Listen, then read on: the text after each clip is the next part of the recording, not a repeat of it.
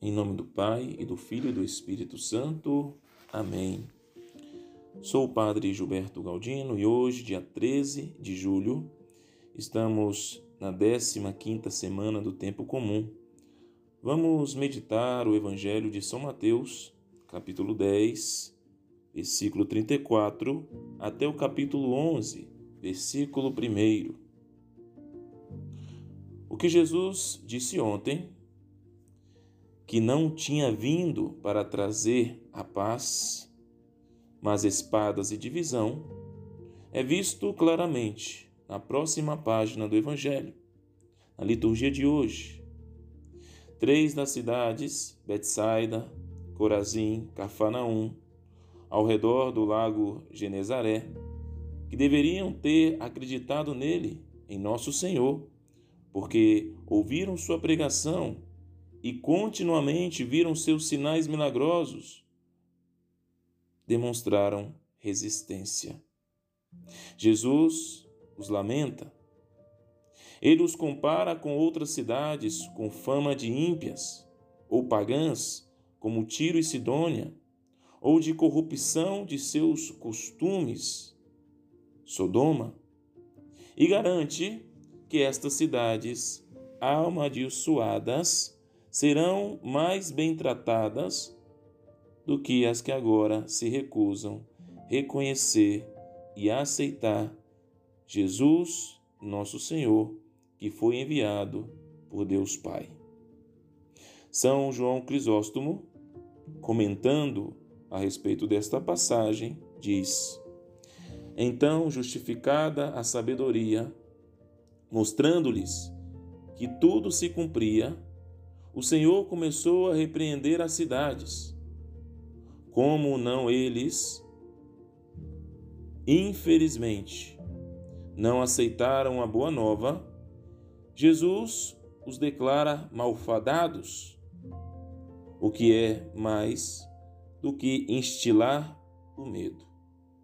Na verdade, ele já havia dado o seu ensino a eles, ele já havia feito milagres onde estes homens testemunharam. Mas, como eram obstinados em sua incredulidade, nada lhe restava senão amaldiçoá-los. E não sem razão, dar-lhes o exemplo de Sodoma, porque querem encarecer a culpa deles. Na verdade, a prova definitiva de iniquidade é que aparentemente aqueles habitantes de Cafarnaum não eram apenas piores do que aqueles que viveram naquela época, mas mais iníquos do que qualquer iníquo que já existiu. Palavras de São João Crisóstomo. Portanto, vemos essa realidade. Já em outra parte, em outra ocasião, Jesus elogiou a cidade pagã de Nínive, porque acolheu a pregação de Jonas e se converteu ao Senhor, enquanto as pessoas escolhidas eram sempre relutantes e obstinadas.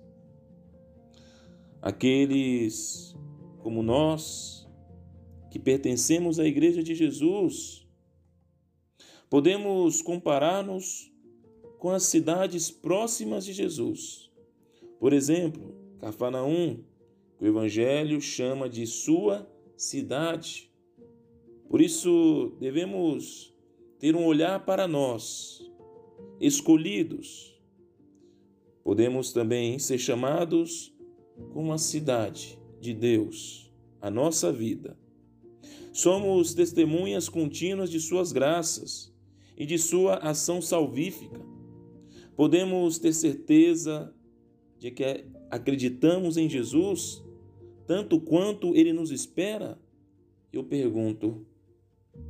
Ou pergunto a mais, dizendo: os dons e as graças dadas a cada um de nós, ao mesmo tempo um dom, como um compromisso? Será que respeitamos? Será que agradecemos? E será que vivemos conforme este dom? Como um compromisso.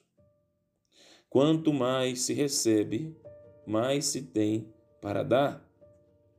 Somos verdadeiramente ricos nas graças de Deus, pela formação, pela fé, pelos sacramentos, pela comunidade cristã onde estamos inseridos. E pergunto: nós realmente nos convertemos a Jesus? Isto é, retornamos totalmente a Ele e organizamos nossa vida de acordo com o seu projeto de vida?